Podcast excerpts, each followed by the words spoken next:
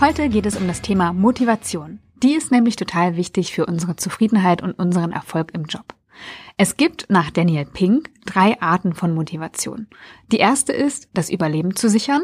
Die zweite ist die extrinsische Motivation, die besteht in Zuckerbrot und Peitsche. Und dann gibt es noch die intrinsische Motivation. In Folge 56 im Podcast haben wir schon mal die Unterscheidung kennengelernt zwischen Job, Karriere und Berufung, nach Martin Seligmann zumindest. Und die passt nämlich ziemlich genau auf die drei Arten von Motivation nach Daniel Pink. Da geht es um den Job, äh, der das Überleben sichert. Dann geht es um die Karriere, die extrinsisch motiviert ist.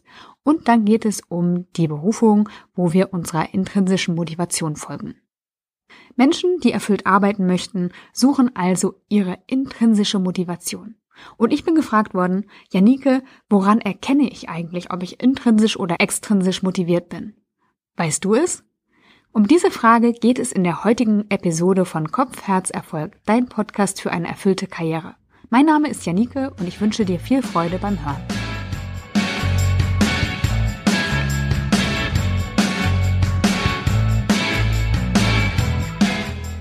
Heute machen wir mal einen kleinen, naja, vielleicht auch größeren Ausflug zu Daniel Pink.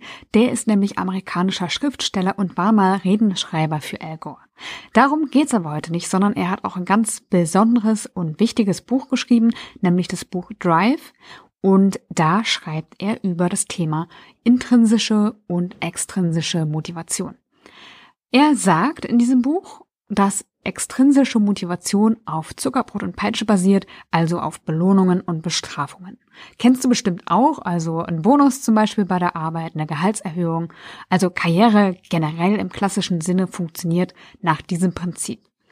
Die meisten Unternehmen und Führungskräfte denken nämlich, dass ihre Mitarbeiter prinzipiell keine Lust haben und sie durch äußere Faktoren motiviert werden müssten. Deswegen müssen Unternehmer und Führungskräfte ihre Mitarbeiter auch kontrollieren, weil ohne den äußeren Antrieb ja eben nichts von selbst passieren würde. Dabei gibt es noch eine andere Motivation. Die nennt sich intrinsische Motivation. Pink bringt hier das Beispiel von Wikipedia und der Microsoft Encarta, beides Nachschlagewerke, eins von Freiwilligen organisiert und bei dem anderen wurden eben Menschen bezahlt, um es zu befüllen. Und ja, die Microsoft Encarta wurde vor ein paar Jahren eingestellt und Wikipedia, ja, weißt du selbst, das läuft noch. Und zwar ziemlich gut. Die Aussicht auf Belohnung macht nämlich unsere Kreativität kaputt.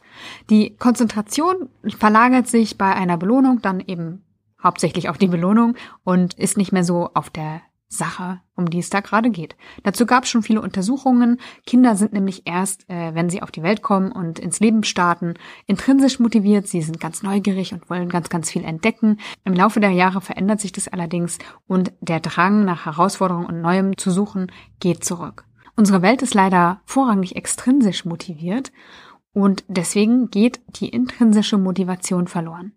Also eine versprochene Anerkennung, wie zum Beispiel eine Urkunde, zerstört intrinsische Motivation.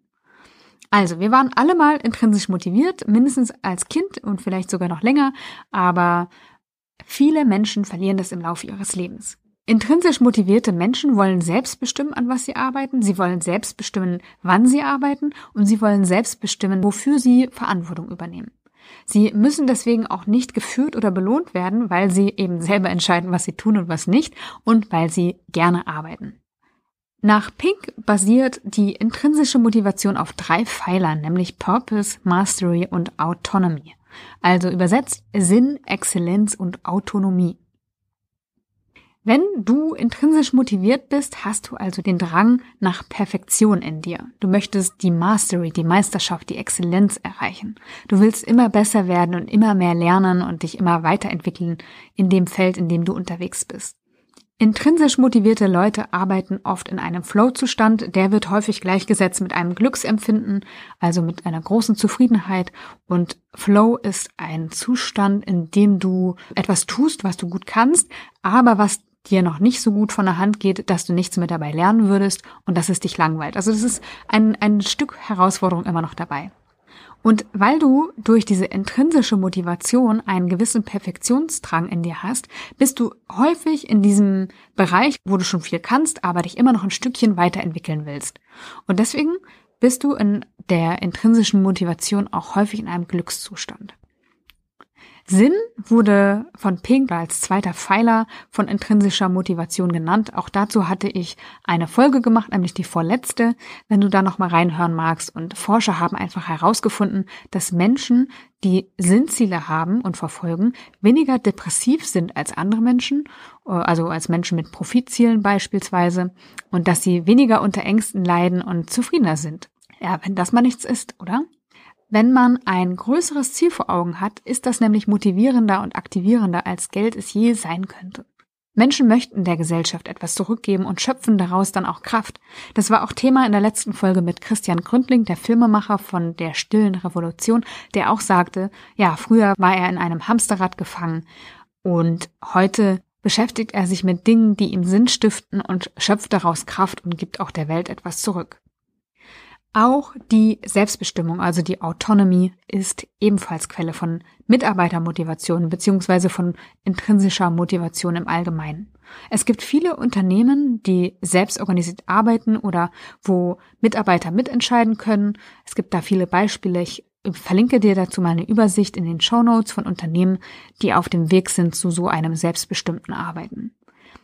Wenn du jetzt also wissen möchtest, ob du intrinsisch motiviert bist oder ob du extrinsisch motiviert bist, dann solltest du dich einmal selbst beobachten und dir ein paar Fragen stellen. Willst du in dem, was du tust, von dir aus immer besser werden? Weißt du, warum du jeden Morgen ausstehst und warum du tust, was du tust?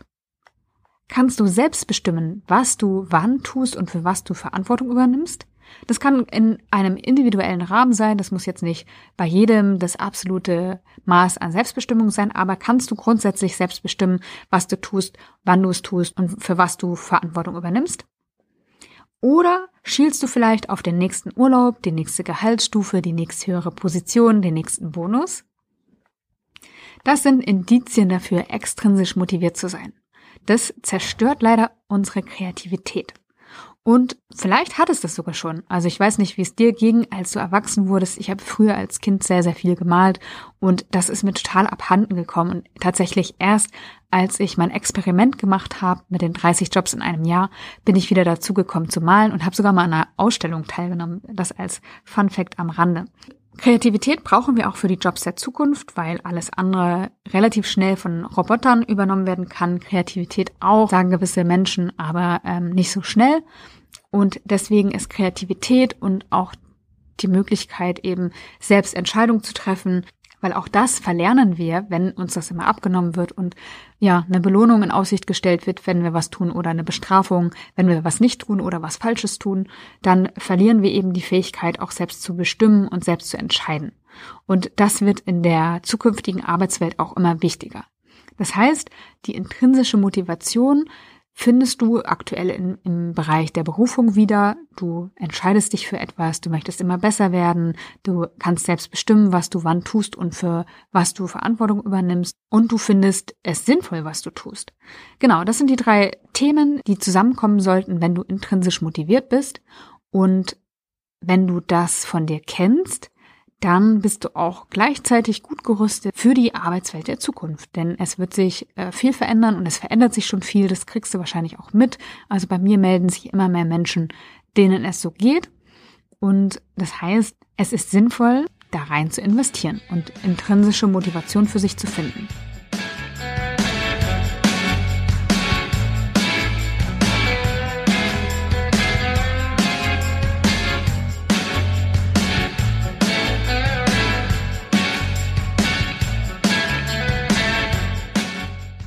Es lohnt sich also, die intrinsische Motivation anzufachen. Es lohnt sich, den eigenen Platz zu suchen, an dem wir sie wieder fühlen können. Es ist eine Reise dahin. Auf dieser Reise solltest du dich von deinen Interessen ziehen lassen, der Freude und der Neugier folgen und sie wieder etablieren. Und wenn du willst, dann begleite ich dich dabei. Du kannst dich gerne unverbindlich auf meiner Warteliste für meinen Online-Kurs anmelden und dann informiere ich dich, wenn die nächste Runde startet. Ich wünsche dir eine schöne Woche und sage bis bald, bis zum nächsten Mal, deine Janine.